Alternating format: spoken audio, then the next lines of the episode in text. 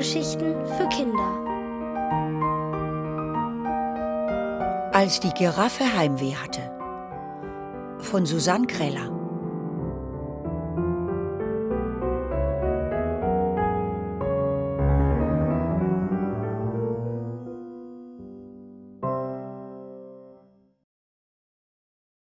Giselas Giraffensalon. Miranda Leveling saß auf ihrem Bett und seufzte. Es war nämlich so, wenn man sich um eine heimwehkranke Giraffe kümmern musste, die seit drei Tagen traurig in der Giraffenpension ihrer Eltern ausharrte, dann hatte man ein Problem. Wenn man dann auch noch sagen konnte, dass man alles versucht hatte, um genau diese Giraffe aufzuheitern, dann durfte man wirklich in aller Ruhe verzweifeln. Wie, fragte sich Miranda mit ihrer zerzausten Morgenfrisur, wie würde die Giraffe Stracciatella heute aussehen? Schwermütig? Betrübt? In kummervolle Gedanken versunken? Als Miranda dann endlich angezogen und mit gut gefülltem Frühstücksbauch im Giraffengehege 2a stand, war alles klar. Die Giraffe wirkte schon wieder traurig. Dabei hatte sie gestern Nachmittag fast fröhlich ausgesehen, nach dem Besuch beim Hals-Nasen-Ohrenarzt. Der hatte mit ihr Hüpfgymnastik gegen noch nicht nachgerutschte Halsbonbons und gegen Heimweh gemacht.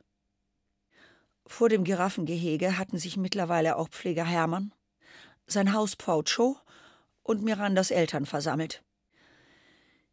Mirandas Mutter trug einen Bademantel und in den Haaren riesige Lockenwickler, und außerdem hatte sie sich die Fingernägel lackiert und ließ sie an der Morgenluft trocknen.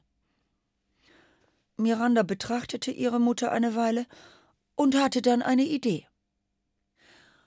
Alle mal herhören, verkündete sie. Und alle bis auf den Faucho hörten mal her. Ich habe eine Idee. Wir gehen mit Stracciatella in einen Giraffensalon. Giraffenpfleger Hermann schüttelte den Kopf und rief Nein, das funktioniert nicht. Ich habe eine viel bessere Idee. Wir gehen mit Stracciatella in einen Giraffensalon. Dort wird sie gehegt und gepflegt und gekämmt. Das tut bekanntlich jeder Giraffe gut. Miranda brummte eine kleine Gemeinheit in Richtung Hermann. Nun ja, wenigstens kannte sich der Pfleger mit derlei Einrichtungen bestens aus und empfahl, in Giselas Giraffensalon in der Altstadt zu gehen. Wahrscheinlich hatte er früher einmal versucht, sich in Gisela zu verlieben. Auf jeden Fall passten Gisela und der Giraffenpfleger hervorragend zusammen. Miranda konnte das sehen, als sie endlich alle im Giraffensalon angekommen waren. Denn Saloninhaberin Gisela hatte einen genauso langen Hals wie der Giraffenpfleger, nur dass an ihrem Hals noch mindestens fünfzehn geschmackvolle Ketten hingen. Aber Gisela kümmerte sich gar nicht um Hermann, sondern sah nur Stracciatella, die unglücklich in der Ecke stand und ihr Begrüßungsgetränk mit dem meterlangen Trinkhalm nicht anrühren wollte. Was machen wir nur mit dir? fragte Gisela warmherzig und antwortete sich dann gleich selber Ganz klar, als erstes bekommst du eine Nackenmassage verpasst. Spezialität des Hauses, hat noch immer geholfen. Beiläufig richtete sie das Wort an Stracciatellas Begleiter und fragte: Ist sie kitzlig? Nein! riefen Miranda und der Giraffenpfleger aus vollem Hals. Denn sie hatten am ersten Tag schon ausprobiert, Stracciatella auszukitzeln, ohne nennenswerten Erfolg.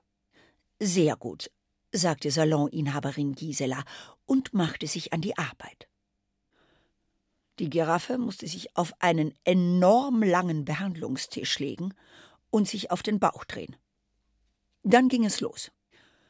Es dauerte ewig, denn Nackenmassagen waren bei Giraffen nun mal eine meterlange Angelegenheit.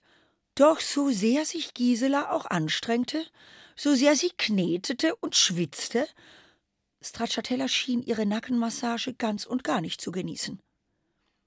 Gisela schaute alle fünf Minuten im Giraffengesicht nach, ob es schon zufriedener aussah. Doch im Gegenteil, es wirkte noch trauriger als zuvor. Irgendwann tippte Miranda der Saloninhaberin an den Rücken und schlug vor, nun endlich mal etwas anderes zu versuchen. Gisela drehte sich erschöpft um, zuckte mit den Achseln und erlaubte Stracciatella, sich wieder hinzustellen. Dann verkündete sie, dass sie es nun bei den Hufnägeln probieren wollte. Die brauchten dringend roten Nagellack. Hufnägel? fragte Miranda und sah nur wenig überzeugt aus. Stracciatella war eine Giraffe und kein Pferd.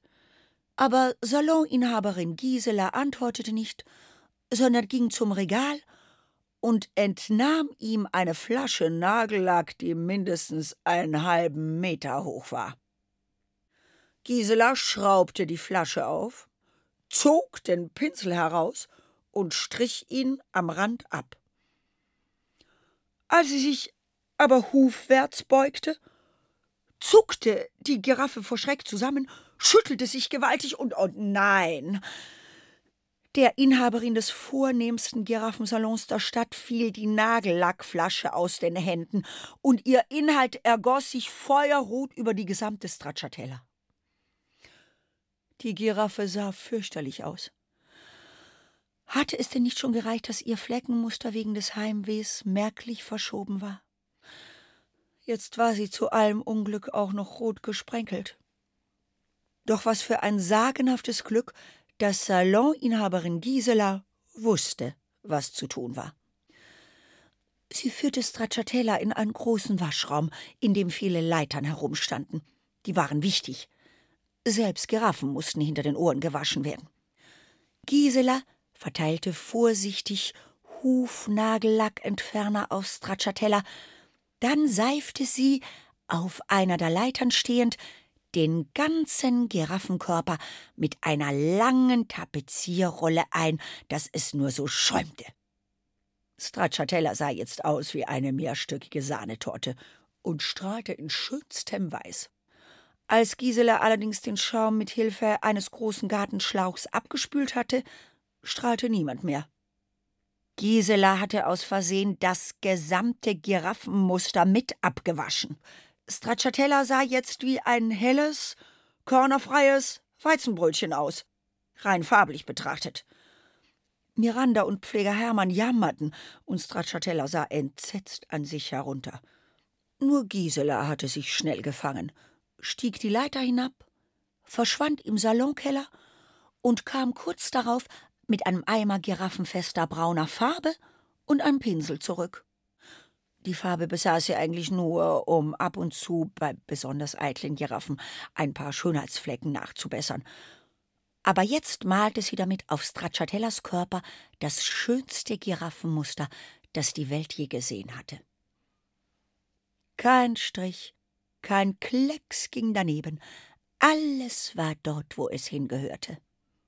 Stracciatella schaute an sich herunter, betrachtete ihr neues Muster sehr lange, und Miranda Leveling stellte hocherfreut fest, dass die Maulwinkel der Giraffe ausgesprochen zufrieden aussahen. Und die restliche Stracciatella auch.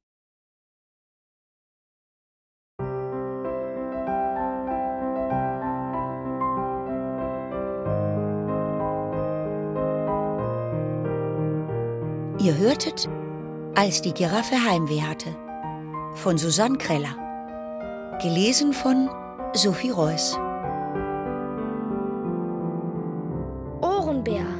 Hörgeschichten für Kinder. In Radio und Podcast.